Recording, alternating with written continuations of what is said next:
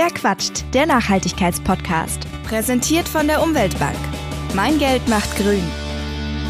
Hi, hallo und herzlich willkommen zu dieser Folge von Verquatscht. Ich habe ja einen kleinen Fable für GründerInnen-Stories und deshalb freue ich mich sehr über meine Gästin in dieser Folge. Ich spreche nämlich mit Michaela Hagemann, der Gründerin von Das Böb. Das Böb steht für Naturkosmetik für Babys, beziehungsweise inzwischen auch die ganze Familie, muss man sagen. Ich schätze mal, dass der oder die ein oder andere ähm, Das Böb kennt, denn sie stehen unter anderem im Regal von DM, was ja jetzt, würde ich mal so behaupten, äh, ja, ein sehr bekannter, populärer Laden ist, äh, wo der oder die ein oder andere vielleicht auch mal einkaufen geht. Michaelas Geschichte ist auf jeden Fall eine spannende Geschichte und zwar darüber, wie das äh, Mama-Sein das Leben verändert und eben nicht nur vielleicht zur Berufung wird, ach, das klingt so kitschig, aber es ist halt irgendwie so, ähm, sondern manchmal eben auch zum Beruf. Eine wirklich tolle Geschichte, wie ich finde, ähm, bei der ich euch jetzt ganz, ganz viel Spaß wünsche. Eine kleine Info vorab. Michaela hat einen Rabattcode für euch erstellt. Den findet ihr in den Show Notes dieser Folge. Gilt natürlich nur für den Online-Shop und nicht äh, ja, bei DM. Aber ich denke, das ist klar. Viel Spaß! Hallo Michaela! Hallo Marisa! Ja, schön, dass wir heute miteinander sprechen. Ähm, und ich würde ein bisschen gerne loslegen mit deinem Werdegang, weil deine Geschichte ja auch irgendwie interessant ist. Und zwar dahingehend, ähm, dass du ja eigentlich einen ganz anderen Weg einschlagen wolltest. Du bist eigentlich äh, Ärztin und jetzt produzierst du Naturkosmetik für Babys beziehungsweise für die ganze Familie. Wie sah denn dein Weg dorthin aus? Ja, ehrlicherweise kam das alles äh, durch die Geburt meiner allerersten Tochter. Ähm, auf einmal stellt man sich Fragen, die man sich vorher nie so richtig gestellt hat. Und äh, meine Frage war auf einmal, welche Babypflegeprodukte benutzt man eigentlich für so ein kleines äh, Kind? Und ich kannte mich da nicht so aus, stand dann da im Drogerieregal und äh, schaute mich so um und sah irgendwie ähm, auf der einen Seite eben die, die Produkte, die synthetische Inhaltsstoffe verwenden, Mineralöle, Parabene, Silikone und so weiter und dann die Naturkosmetik. Und fand irgendwie, dass die Naturkosmetikmarken so ein bisschen altmodisch sind, äh, was den Geruch angeht, aber eben auch das Packaging. Und wünschte mir dann so ein bisschen eine frischere, modernere Marke, die aber eben natürliche Inhaltsstoffe mit, mit eben diesem ganzen lifestyleigen Aspekt kombiniert und fand es schade, dass es das nicht gab. Und äh, ja, wie das dann manchmal so ist, ähm, hat mir das Leben dann irgendwie diese Idee äh, ja nicht mehr, nicht ging mir einfach nicht mehr aus dem Kopf. Und ähm, dann habe ich gedacht, hey, das muss man doch eigentlich mal machen. Man müsste sozusagen äh, eine Kombination dieser beiden Welten schaffen und irgendwie Produkte auf den Markt bringen, die so richtig junge Mütter und Väter überzeugen. Und dann hast du gegründet. Also da, dahin war noch ein ganz schöner Weg. Ähm, also die Idee kam mir so ungefähr 2014. Ähm, tatsächlich gegründet haben wir dann anderthalb Jahre später, im Juni 2015. Aber im Dezember ähm, 2014 hatte ich eben angefangen, ähm, ähm, mich mit ersten Herstellern zu treffen, einfach weil mich wirklich diese Idee nicht mehr losgelassen hat und hatte dann, ähm, hatte dann einen gefunden, der schon sehr lange Naturkosmetik machte. Und mit dessen, dessen Labor zusammen habe ich dann eben die ersten Muster erstellt. Ja, und so ist das alles dann weitergegangen. Und nebenbei habe ich noch fertig studiert. Also ich war noch im Studium, als sozusagen ähm, das Ganze anfing. Okay, also und wie, wie ging es dir so mit diesem Thema Gründung? Weil, also ich hatte in dieser Staffel sozusagen schon mal äh, eine Gästin, mit der ich über dieses Thema so ein bisschen gesprochen habe. Und sie hat auch erzählt, ähm, Sabina Rachimocher war das, ähm, dass es ihr damit persönlich äh, ja, eher, eher schwierig ging, sage ich mal, äh, weil es ihr auch so ein bisschen so an Vorbildern äh, mangelte. Wie war das denn bei dir? Oder war das für dich so ein, ich mache das jetzt einfach und ich habe voll Bock drauf und ähm, ja, easygoing Prozess? Also ich muss sagen, äh, genau so war es. Also ich habe einfach äh, gesagt, ähm, hey, mein Mediziner-Dasein ist jetzt nicht so wahnsinnig von Kreativität geprägt. Ja, das Studium ist eher ziemlich trocken und auswendig Lernerei und irgendwie fand ich das total spannend, ähm, das einfach mal auszuprobieren, seinen eigenen Online-Shop zu bauen und hatte richtig Lust darauf, sowas als Seitprojekt zu machen. Also so habe ich es wirklich verstanden. Ich dachte so, ach, das wäre doch cool. Man hätte sowas, wo man so nebenbei vielleicht noch was macht und wer weiß, äh, wenn die Cremes wirklich gut werden, ähm, vielleicht entwickelt sich daraus ja was. Und ich hatte wirklich richtig Lust darauf, ähm, einfach sowas mal zu starten. Aber ich gehöre auch ehrlicherweise so zu den Leuten, die, die gerne mal Dinge Dinge ähm, unüberlegt einfach mal loslegen. Ich bin mit 24 zum ersten Mal Mutter geworden. Das war auch so ein bisschen so eine Aktion. Ähm, und ähm, genau, aber ich finde, manchmal muss man Dinge einfach mal ausprobieren, ja, und, äh, und nicht so viel darüber nachdenken, weil ähm, ja, dann denkt man es, glaube ich, zu Tode. Ich finde es total krass, dass du sagst, no, ich hatte Lust auf so ein Zeitprojekt, so neben Medizinstudium und Mutterschaft. Das ist schon irgendwie ja, herrlich, also total cool, dass du dann einfach, boah, ich habe jetzt mal Lust, noch ein bisschen was zu machen, weil man hat ja nicht genug zu tun so. Nee, ich, ja. Ich glaube, ich muss das nochmal revidieren. Ich glaube, der, der, die Motivation dahinter kam nochmal aus einer anderen Ecke. Und zwar, ich äh, würde mich schon eher als sozusagen karriereambitioniert bezeichnen, aber als Mutter in der Medizin ist es nicht so ganz einfach. Und ich glaube, ich hatte wahnsinnig Lust auf, auf sozusagen etwas an der Seite, was so ein bisschen mein eigenes sein würde, wo ich so ein bisschen auch meinen eigenen Erfolg haben kann, weil mir klar war, dass es nicht so klappen wird, dass ich im Krankenhaus äh, mords die Karriere mache und nebenbei auch noch eine Familie habe und so. Und das war so ein bisschen, glaube ich, die Motivation, dass ich einfach dachte, hey, vielleicht kann ich mich besser mit diesen ganzen ähm, ja, Teilzeitsituationen anfreunden, wenn ich einfach noch nebenbei was habe, was mir selber so ein bisschen was gibt. Mhm. Und wie managst genau. du jetzt so deinen Alltag? Also wie organisierst du deine Zeit? Du hast ja jetzt drei Kinder inzwischen. Das ist ja auch irgendwie ja, eine Mammutaufgabe, oder?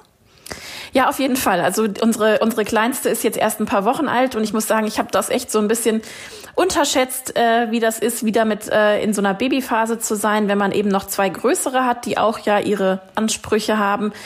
Also im Moment ist es zum Glück so, dass mein Mann Elternzeit hat, ähm, so dass ich das ganz gut schaffe. Ich muss auch nebenbei schon wieder was arbeiten. Also es ist leider als Gründerin ja nie so, dass man dass man ein Baby bekommt und dann erstmal ein Jahr in Elternzeit geht. Also zumindest ist das bei den wenigsten so. Ähm, wir haben gerade ein paar spannende Sachen im Unternehmen und deswegen muss ich einfach ähm, ja schon wieder an der einen oder anderen Stelle was tun. Aber das ist auch okay und deswegen, mein Mann hat jetzt drei Monate Elternzeit, ist sozusagen die ganze Zeit hier und versucht alles zu managen und ähm, ich versuche Baby und alles andere und meine Firma eben auch noch so am Laufen zu halten. Und wie sieht dann dein Tagesablauf jetzt vielleicht mal abgesehen von der Babyzeit aus? Hast du da vielleicht irgendwie einen Tipp für jemanden, der sagt, ich habe irgendwie auch Bock, ähm, vielleicht zu gründen, aber ich habe irgendwie Respekt davor, äh, wie ich das irgendwie schaffen kann mit der ganzen Tagesablauforganisation. Man hat ja dann doch irgendwie noch die Nachmittagsaktivität, die irgendwie angesteuert werden soll und frühs passiert noch das und dann ist mal ein Kind krank und dann ist man irgendwie doch zu Hause und äh, spielt den ganzen Vormittag. Wie, wie organisierst du dich da? Also seit, seit August geht meine Große in die Schule und das muss ich sagen, hat unseren Alltag komplett verändert, weil wir jetzt halt eben ein Kind haben, was um 7.30 Uhr gewaschen und angezogen und gefrühstückt sozusagen das Haus verlassen muss. Ähm, das ähm, stellt jetzt nochmal alles auf den Kopf, sodass wir wirklich äh, jetzt viel strukturierter noch früher aufstehen müssen und das alles organisieren müssen. Und das ist natürlich schon, wenn man dann gerade weiß ich nicht, um fünf wieder eingeschlafen war vom Stillen, ist es schon äh, ja eine, eine ziemliche, ziemliche Aufgabe, dann irgendwie um 6.15 Uhr mit dem Großen aufzustehen, mit der Großen aufzustehen und sie für die Schule fertig zu machen. Aber das klappt bisher auch ganz gut. Also ich glaube, ähm, es gibt da nicht so das eine Rezept. Ähm, bisher war es so, dass ähm, dadurch, dass man natürlich selbstständig ist, man sich das auch so ein bisschen selber organisieren kann. Aber natürlich ist so was wie Kindergarten, Bringzeit, muss man halt irgendwie einhalten. Also man braucht mit drei Kindern morgens wahnsinnig lange. Ich, ähm, ich versuche einfach, dadurch, dass ich mich sozusagen vorher fertig mache, bevor die Kinder wach werden, so ein bisschen Struktur in meinen Tag zu bringen. Was mir manchmal hilft an so sehr stressigen Tagen, wenn ich gar nicht weiß, ähm, wie ich es schaffe, dass ich mir morgens im Bett schon mal eine To-Do-Liste mache mit den wichtigsten Dingen, die heute wirklich erledigt werden müssen. Ähm, das hilft mir manchmal, wenn ich die dann nämlich eben schon erledigt habe, so bis um bis zur Mittagszeit, gibt mir das eine wahnsinnige Ruhe, dass ich einfach weiß, okay, du hast heute schon was geschafft ähm, und hast eben die wichtigsten Dinge schon erledigt und ähm, genau, das äh, wäre vielleicht so ein kleiner Tipp, den ich hätte. Also ein bisschen Prioritäten setzen einfach. Ähm, schon mal ganz wichtig. Mir hilft das persönlich auch, immer zu sagen, okay, und das ist so mein, meine zwei, drei Tagessachen, die ich irgendwie, also definitiv machen muss einfach. Und dann, ähm, ja, startet man irgendwie auch so entspannter dann die Spielzeit am Nachmittag und so, ne? Mhm. Weil man muss sich auch einfach frei davon machen, dass man alles perfekt machen kann, ne? Also man kann nicht drei Kinder haben, den perfekten Haushalt, äh, die perfekte Ehe und äh, noch irgendwie die perfekte Unternehmen. Ich glaube, man muss so ein bisschen dann auch abgeben und sagen, okay, heute ist das und das vielleicht nicht so gut gelaufen, aber dafür sind andere Sachen gut gelaufen. Hm, so ein bisschen dieses äh, 80-20-Prinzip, also genau. mit, äh, 20 Prozent der Zeit irgendwie 80 Prozent gut machen ja, und dann äh, genau. gucken, wo man die restlichen da noch äh, investiert, die restlichen Prozentpunkte. Ähm, lass uns mal über deine Produkte sprechen. Die sind ja auch sehr interessant. Ähm, du wolltest ja, hast du ja schon am Anfang ein bisschen gesagt, eine Lösung finden, so eine Mittellösung, so eine Art ja, stylisches, äh, na, trotzdem Naturkosmetik-Produkt. Äh, und du hast es auch schon so ein bisschen anklingen lassen, was dich so ein bisschen gestört hat an den bisher bestehenden Naturkosmetik-Sachen, sage ich mal. Ähm, was glaubst du, war so der Punkt, der dich da wirklich dazu bewegt hat, zu sagen, ich möchte das wirklich selber in die Hand nehmen? Ich glaube nicht, dass ich da irgendwie eine Lösung finde, die für mich genau so funktioniert. Weil man ja auch sagen könnte, naja, gut, boah, der Duft, hm, ne? Ähm, was war da sozusagen für dich ausschlaggebend? Ja, für mich hatte einfach ähm, im Wesentlichen der, der hohe Anteil ätherischer Öle in den Naturkosmetika gestört. Ähm, das, ich finde einfach, das passte nicht so zusammen, kleines Baby und dann irgendwie so ein massiver Kräuterduft. Und ähm, ich glaube, dass ähm, ich schon immer ein Mensch war, der sehr diese, diese Duftkomponente in Kosmetika oder eben Cremes interessant fand und lustigerweise war es tatsächlich immer so, dass die Cremes mir am besten gefielen, die leider die schlechtesten Inhaltsstoffe hatten. Und irgendwie habe ich mich mit dieser Thematik unbewusst ähm, schon irgendwie in Teenie-Jahren auseinandergesetzt oder immer mal wieder und ähm, fand irgendwie, dass es, also ich finde so eine so eine Bodylotion, das ist so ein, so ein so ein zentrales Ding des Tages. Die muss gut riechen und die muss einem wirklich gut gefallen. Ähm, ich glaube, es gibt Leute, denen ist das egal, aber mir ist das eben wichtig. Und ähm, ja, und irgendwie fand ich, fand ich das einfach wahnsinnig spannend und herausfordernd, ähm, einfach mal eine eigene Creme zu kreieren, die genauso riecht, wie man sich das eigentlich immer gewünscht hat, aber wo man auch weiß, dass die Inhaltsstoffe top sind. Und genau diese Kombination ähm, und dieses, ja, dieses, diese Herausforderung, das zu testen, ob das überhaupt möglich ist, das hat mich wahnsinnig gepackt. Und ja, dann habe ich gesagt, ähm, das ist jetzt mal eine Gelegenheit, das einfach mal auszuprobieren. Und der Hersteller, den ich getroffen hatte, der fand das auch spannend und hat gesagt, ja, ich, äh, er steht mir mit seiner Expertise zur Seite und wir können loslegen. Und wie schwierig war es jetzt im Endeffekt? Also wir haben äh, stundenlang da gesessen oder beziehungsweise tagelang ähm, auch einfach ganz verschiedene Muster angerührt und Düfte hineingemischt. Und ich glaube, ähm, der springende Punkt kam dann, als ich hatte einen Geburtsvorbereitungskurs ähm, mit so ungefähr zehn verschiedenen Frauen und die waren alle sehr, sehr unterschiedlich und den hatte ich davon erzählt.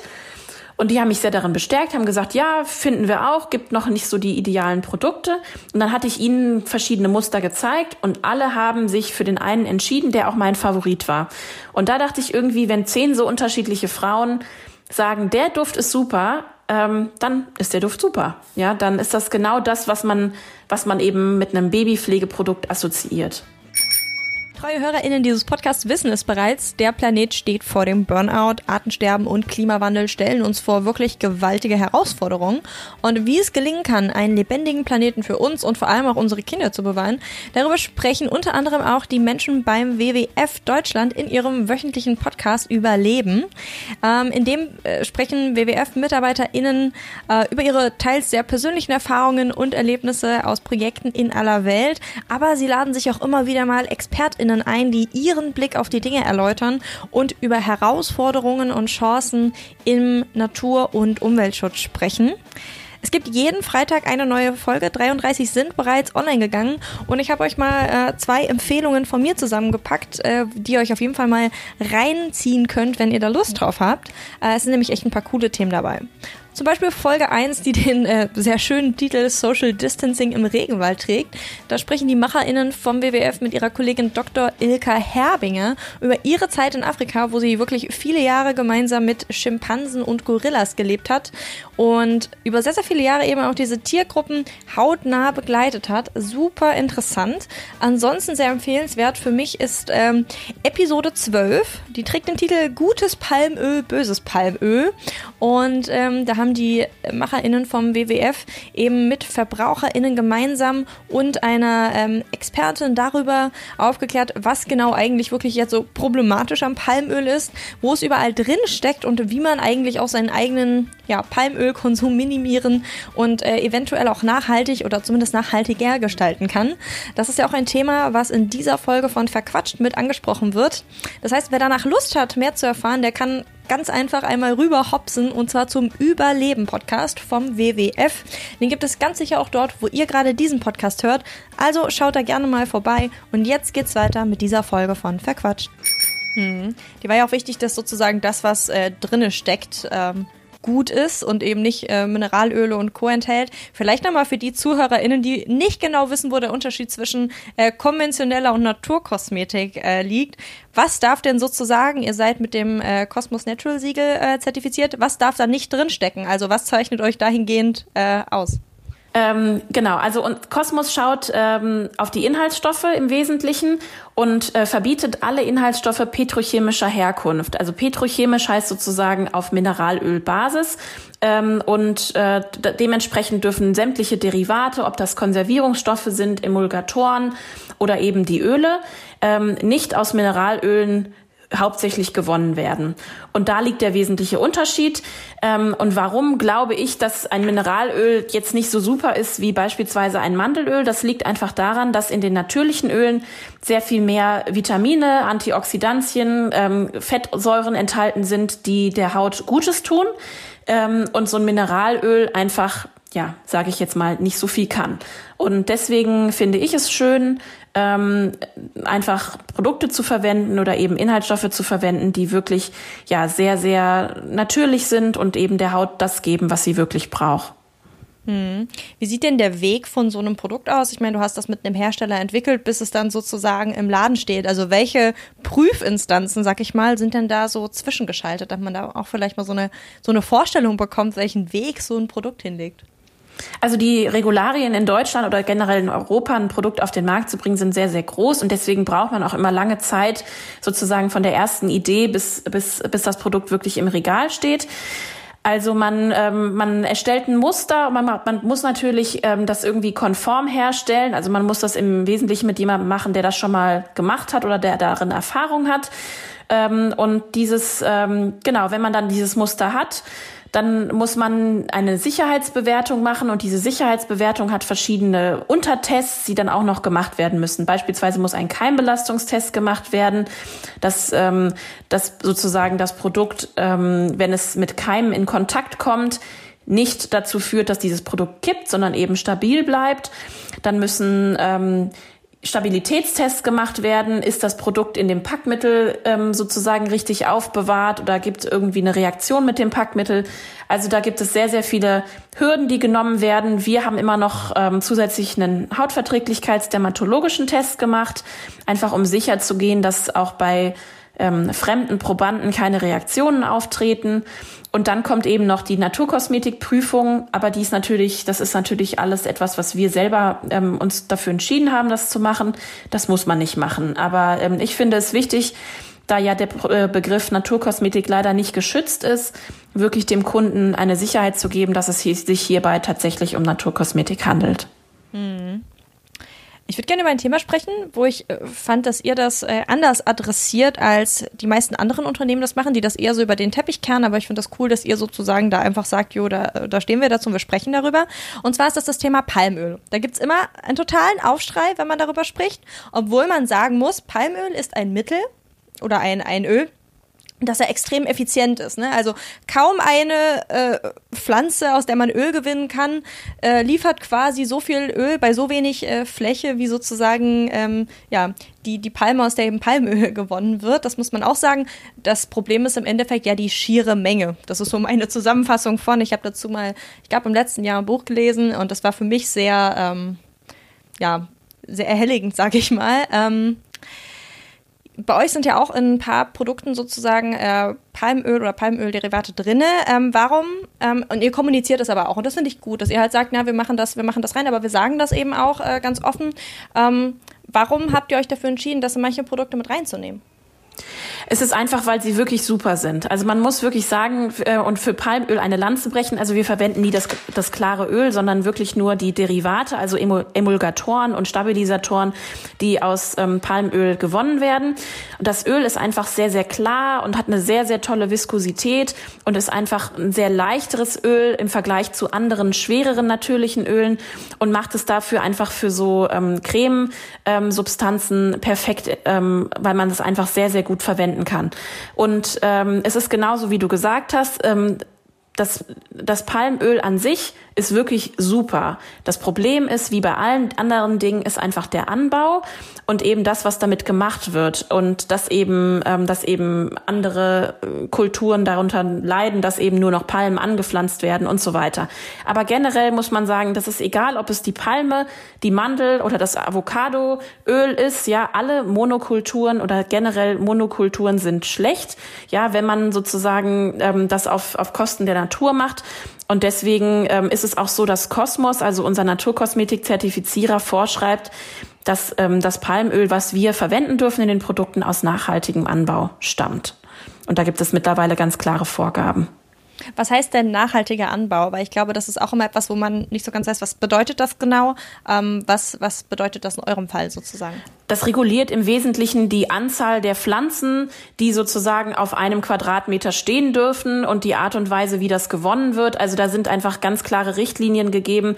Das, ähm, ja, das kann man so ein bisschen vielleicht mit dem mit den Eiern vergleichen. Ja, Bodenhaltung, Freilandhaltung. Das sind einfach, da sind einfach äh, Regularien vorgegeben, die ähm, die eben erlauben, dass dass ähm, dass da eben nicht nur Monokultur mit der Palme betrieben wird, sondern eben, ähm, dass das alles mit ein bisschen mehr Sinn und Verstand passiert passiert. Okay, also hier quasi auch ähm, einfach ein bisschen mehr Verantwortung, die dahingehend übernommen wird, dass eben nicht nur riesige Monokulturen angepflanzt werden. Ähm, Generell weniger pro Quadratmeter und so weiter. Also dass da auch noch vielleicht andere Pflanzen äh, Platz ja. dazwischen haben, sage ich mal. Genau, ähm, genau. Mich würde jetzt noch interessieren, und zwar auch, weil ich so aus dieser äh, Richtung angefangen habe, mich diesem Thema Nachhaltigkeit äh, zu widmen. Bei mir fing das so vor drei Jahren an und am Anfang war so das Thema, weil ich so angefangen hatte, mich mit dem Thema Unverpacktladen auseinanderzusetzen, natürlich irgendwo auch das Thema ähm, Verpackung. Nun ist ja klar, ihr steht zum Beispiel im DM oder so, ne? Äh, da kann man jetzt nichts groß unverpackt anbieten, sage ich mal, weil äh, Infrastruktur nicht vorhanden. Ähm, wie, wie ist denn eure Policy dahingehend? Also das ist ein sehr, sehr schwieriges Thema, über das man auch, glaube ich, ein, äh, ewig, ewig quatschen könnte. Aber meine, meine Richtlinie ist folgendes. Also wir sind äh, sehr, sehr daran interessiert, nachhaltige Verpackungskonzepte zu entwickeln und haben jetzt ja auch ein festes Shampoo, was komplett beispielsweise auf eine Verpackung an sich verzichten kann, einfach weil es sich verbraucht. Und das finde ich super und möchte ich auch wahnsinnig unterstützen. Wir haben uns am Anfang ähm, ganz klassischerweise und muss man eben auch sagen, weil wir eben ein wahnsinnig kleines, eigenfinanziertes Unternehmen sind, für, für eine Verpackung entschieden, die es schon gab, also eben Standardverpackungen, die wir dann einfach für unsere ja überschaubaren Mengen benutzen konnten. Und die waren eben aus Plastik und zwar aus einem wesentlichen Grund. Und zwar, weil ich gefürchtet habe, dass Leute sagen könnten, ähm, ja, wenn das Produkt mir in der Badewanne hinfällt oder das Kind irgendwie das vom Wickeltisch schmeißt, dann ist das eine Verletzungsgefahr und so weiter weiter. Und diese, diesen Weg wollte ich eben nicht gehen. Das würde ich heute rückblickend vielleicht anders machen, aber da hat sich eben auch viel getan. Die Leute ähm, und, und würde vielleicht sagen, okay, wenn ich nochmal neu starte, würde ich vielleicht alles in, in Glasflaschen anbieten. Aber generell muss man sagen, bei dieser ganzen Plastik, Glas-Thematik ist es wirklich ein sehr, sehr vielschichtiges Thema. Also beispielsweise auch das recycelte Plastik ist nicht zu 100 Prozent das Gelbe vom Ei. Diese ähm, vermeintlichen Bioplastik, äh, und so weiter, die werden auch in Brasilien angebaut, müssen dann mit einem Container hierher geschifft werden, hier weiterverarbeitet werden. Also so super bio, wie das sozusagen vermeintlich klingt, ist auch das nicht. Und man muss sagen, aus aus ja biochemischer ähm, und auch hygienischer ähm, Sichtweise hat Plastik durchaus auch seine Berechtigung an der einen oder anderen Stelle und eben auch für Kosmetika deswegen schon immer so wahnsinnig gerne verwendet worden. Ähm, also es ist es ist ein schwieriges Thema. Ich äh, sehe das absolut. Mir persönlich liegt die ähm, liegt die das die Müllreduktion und dass man einfach weniger Plastik verwendet wahnsinnig am Herzen. Aber man muss halt eben einen guten Weg finden. Und wir haben damals vor fünf Jahren eben gar nicht wirkliche Alternativen gehabt und haben uns dann eben für recycelbare Flaschen aus PET entschieden, eben auch aus diesem Aspekt ähm, der Verletzungsgefahren. Aber ähm, ja, das entwickelt sich stetig weiter. Mein, mein liebstes Szenario wäre, dass wir noch mehr feste Produkte entwickeln, die es irgendwann schaffen, dass wir einfach gar nicht mehr so wirklich Plastikverpackung brauchen. Ähm, ja, deswegen, deswegen ist das im Moment mein Fokus, mich da einfach weiterzuentwickeln. Und was ist da so konkret in Zukunft vielleicht geplant? Du hast gerade schon gesagt, Plastik ist erstmal ja, schwierig zu ersetzen, sage ich mal. Ja, welche äh, willst du dann lieber bei den bei den neuen Produkten sozusagen ähm, dir was neu, dir was anderes überlegen oder vielleicht auch gucken irgendwie was kann man da noch optimieren dahingehend sozusagen? Genau, also da passiert ja im Moment sehr, sehr viel. Aber eben, was ich gerade schon gesagt habe, im Thema Verpackung, da wird auch sehr viel ähm, sozusagen nach außen hin als Bio deklariert, was dann gar nicht so Bio ist. Deswegen mein Ansatz ist, Gibt es nicht ähm, die Möglichkeit, als, als äh, mit den festen Produkten einfach Produkte zu schaffen, die den flüssigen in nichts nachstehen, die aber einfach keine Plastikverpackung brauchen? Und deswegen überlegen wir jetzt gerade so hin feste Körperbutter, feste Bodylotion, solche Dinge. Ähm, ist das nicht auch etwas, was man im Baby- oder schwangeren Bereich gut verwenden kann? Genau. Und wo wollt ihr so in Zukunft hin? Also wo siehst du dich und das Böb vielleicht in äh, fünf Jahren? Also mir ist es wahnsinnig wichtig, dass wir uns einfach weiterentwickeln zu einer Marke für die ganze Familie, dass wir nicht nur Babyprodukte anbieten, sondern eben auch Produkte, die der ganzen Familie Spaß machen. Ich glaube aber mittlerweile hat sich das auch so ein bisschen von selber so ergeben. Wir bekommen immer ganz viel Feedback, dass beispielsweise unsere Bodylotion ähm, viel lieber von den Müttern verwendet wird als äh, tatsächlich von den Kindern. Ähm, und Genau, das ist einfach, das, das macht mir wahnsinnig Spaß und Freude, das zu sehen, dass, dass die Produkte einfach Einzug in den Familien halten. Und wenn wir das natürlich stabil halten können und uns vielleicht noch ein bisschen in Europa ausweiten und die Marke bekannter machen, dann bin ich wahnsinnig glücklich. Und was man vielleicht noch sagen muss zu dem Thema Verpackung ist, ihr bietet auch sehr, sehr viele Großpackungen an, die man so auch äh, gerade im Drogeriebereich seltener findet. Ne? Also ähm, sehr, sehr große Abpackungen, damit man eben nicht irgendwie zehn kleine äh, kaufen muss und das spart ja auch Verpackung ein. Ist mir jetzt gerade noch so gekommen. Ja, äh, doch. also es ist, wir sind da, wir haben da ein wahnsinniges, äh, das ist ein Herzensthema auf jeden Fall, aber ähm, es wäre falsch zu sagen, dass wir schon die perfekte Lösung haben. Ich glaube, die gibt es einfach noch nicht. Ähm, man muss ja auch sagen, Verschlüsse beispielsweise, ja, die sind immer aus Plastik und das, da gibt es einfach noch keine gute Alternative. Deswegen feste Produkte ist zumindest, ähm, glaube ich, ähm, etwas, worüber man sehr, sehr intensiv in der Zukunft nachdenken muss. Gibt es noch irgendwas anderes, wo du sagst, da bin ich irgendwie da, da würde ich so gerne irgendwie mal, dass da irgendwie ein geiler Einfall vom Himmel kommt irgendwie, ähm, weil ich da irgendwie immer davor stehe und mir denke, mh, hm, das ist noch nicht so 100 Prozent, aber ich weiß auch nicht so ganz, wie es anders geht oder das ist nicht anders möglich. Ähm, Gibt es da noch was? Ja, also ich glaube, so das ganze Thema, ähm, auch so Waschmittel und all diese ganzen Dinge, das finde ich sehr, sehr spannend. Ähm, einfach so dieser ganze Haushaltsbereich. Ähm, ich glaube, da gibt's jetzt schon ein paar coole Marken, die da ähm, sehr innovative Konzepte auf den Markt gebracht haben. Ich schaue mir das immer alles äh, ganz intensiv an und habe auch so die eine oder andere Idee. Ähm, ja, aber so so 100 Prozent konkret kann ich da jetzt äh, kann ich da jetzt nicht sagen, was was was ich was ich gerne als Produkt noch sehen würde. Ich glaube ähm, es gibt noch, äh, noch viel, was wir, was wir da machen können. Und ja, es bleibt weiter spannend. Okay, vielen, vielen Dank für den Einblick in deinen äh, Arbeitsalltag und deine Gründungsgeschichte. Sehr, sehr gerne. Hat mich total gefreut. Kann mein Geld die Welt verbessern? Aber natürlich, indem du dein Geld bei der Umweltbank anlegst. Dort werden mit jedem angelegten Euro nachhaltige Projekte finanziert, vom ökologisch gebauten Kindergarten bis zur Solaranlage. Macht die Welt grüner bei der Umweltbank. Das war's bei Verquatscht. Mehr Informationen zu den GesprächspartnerInnen findet ihr in der Beschreibung dieser Folge. Falls es euch gefallen hat, würde ich mich sehr freuen, wenn ihr eine Bewertung hinterlasst oder euren Freunden von dem Podcast erzählt und damit hoffentlich bis zum nächsten Mal. Verquatscht, der Nachhaltigkeitspodcast. Präsentiert von der Umweltbank. Mein Geld macht grün.